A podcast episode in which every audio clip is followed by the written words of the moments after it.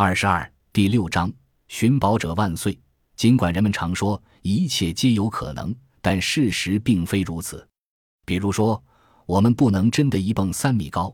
虽然许多孩子都梦想着长大之后成为一名宇航员，但只有极少数人最终能够真正登上宇宙飞船。我们的主流文化总是宣称，只要你敢梦想、敢拼搏，你就能够成为想要成为的人，做到任何想要做到的事情。因此，不可能并不是一个常见的或主流的话题。在本章中，我们将直面现有人谈论的不可能性，但并不会以牺牲乐观主义为代价。相反，我们希望从中发展乐观主义，拥抱未来的不确定性。而不是借此否定未来或心生畏惧。这段旅程将从思考和探索新奇事物的力量和局限性开始。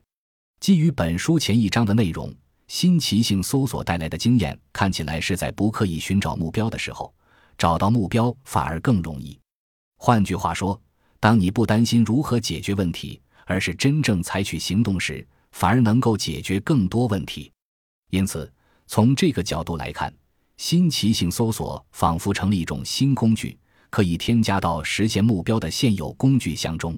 此外，一些关于新奇性搜索的计算机实验确实产生了此类结果。在迷宫里探索的机器人，在没有尝试走出迷宫的情况下，反而学会了走出迷宫的方法。双足机器人在不试图学会行走的情况下，反而走得最远。然而，我们需要谨慎解读这些实验结果。如果仅从其表面解释，可能导致误解，尤其当科学成果引入了一些奇怪的新事物时，我们更应谨慎。正如汽车不是新品种的快马一样，新奇性搜索也不仅仅是一种实现目标的新方法。尽管很多证据都清楚地表明，我们有时的确可以在没有设置目标的情况下做得很好，但更深层次的问题是。新奇性搜索并不总是能够帮助我们找到想要的东西。我们可以找出一些问题，在所有可能的答案中漫无目的的搜索，但最终却找不到解决办法。生活中这种情况很常见。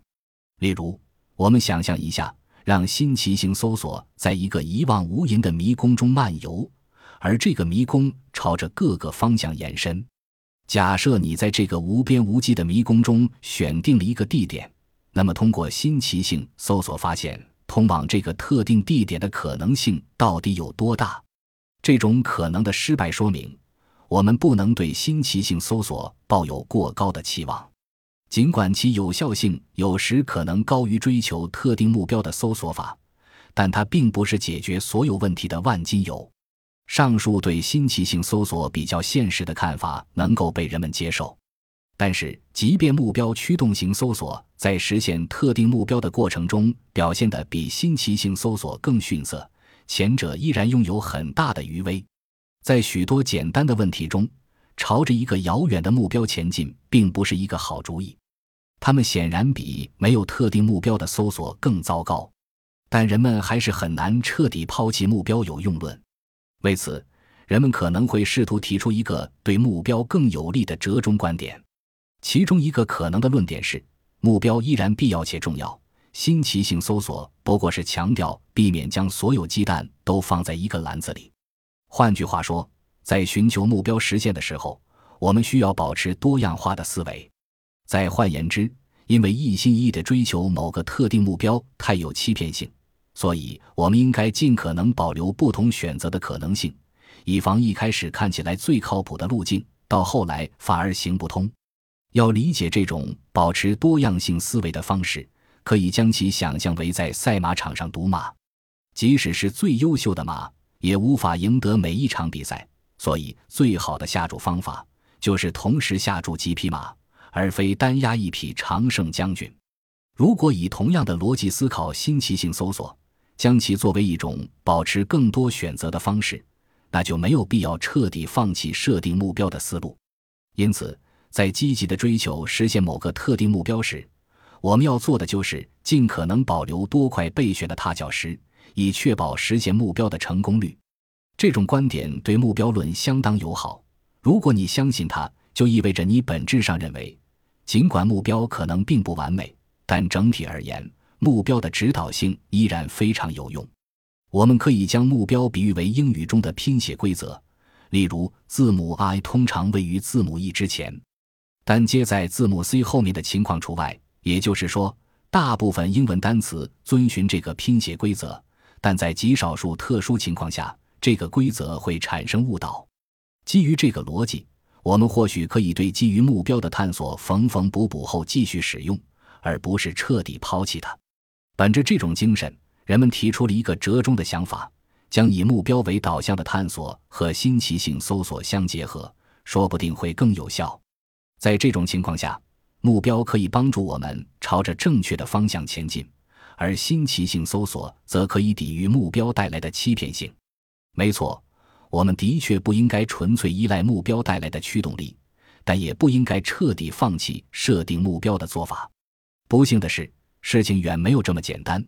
俗话说：“鱼与熊掌不可兼得。”如果世界按照这个逻辑运行，那么人们就可以通过在追求的目标中简单的添加一点多样性来弱化目标的误导性，进而保持对特定目标的追求，并最终实现这个目标。然而，这并不能掩盖一个严重的问题，即目标越是高大上，其欺骗性也就越强。欺骗性是目标身上阴魂不散的幽灵，难以彻底清除。从欺骗性角度看，目标在本质上就是一个错误的指南针。因此，不管你用多少理由说服自己相信，只要保持开放的心态就能坚持既定的目标，都不能改变目标指错方向的事实。如果你的指南针指向了南方，但你实际上要朝着北方前进，那么不管思想多么开放，都无法改变目标这个指南针毫无用处的事实。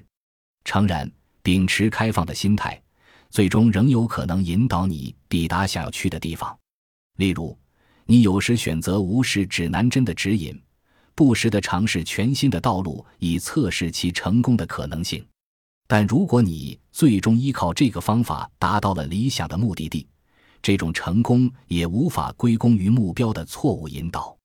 就此而言，与其保留一个错误的指南针，不如早早将其丢弃。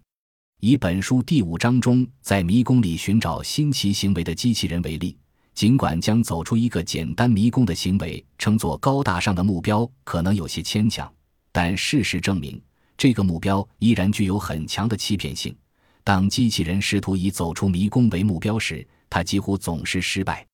为什么即使在一个看似相对简单的迷宫中，目标也如此具有欺骗性？答案与墙壁有关。当这些墙壁阻挡机器人直接跑向目的地时，被目标驱动的机器人就会撞上目标方向上距离最近的墙壁。这堵最近的墙吸引了机器人的注意力。因为通过接近这堵墙，机器人离目标迷宫出口更近了，这激励它继续前进。但现实情况是，如果机器人想要比这堵墙更接近出口，它首先需要远离这堵墙。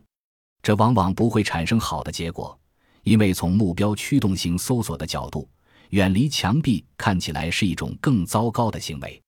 因此，对绕过墙壁这种想法的任何进一步的探索。都可能会被过早的禁止。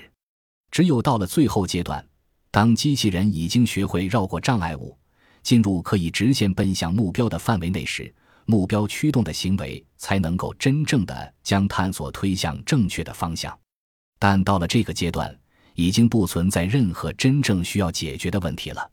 毕竟，学会奔向位于正前方的目标，并不存在任何挑战性。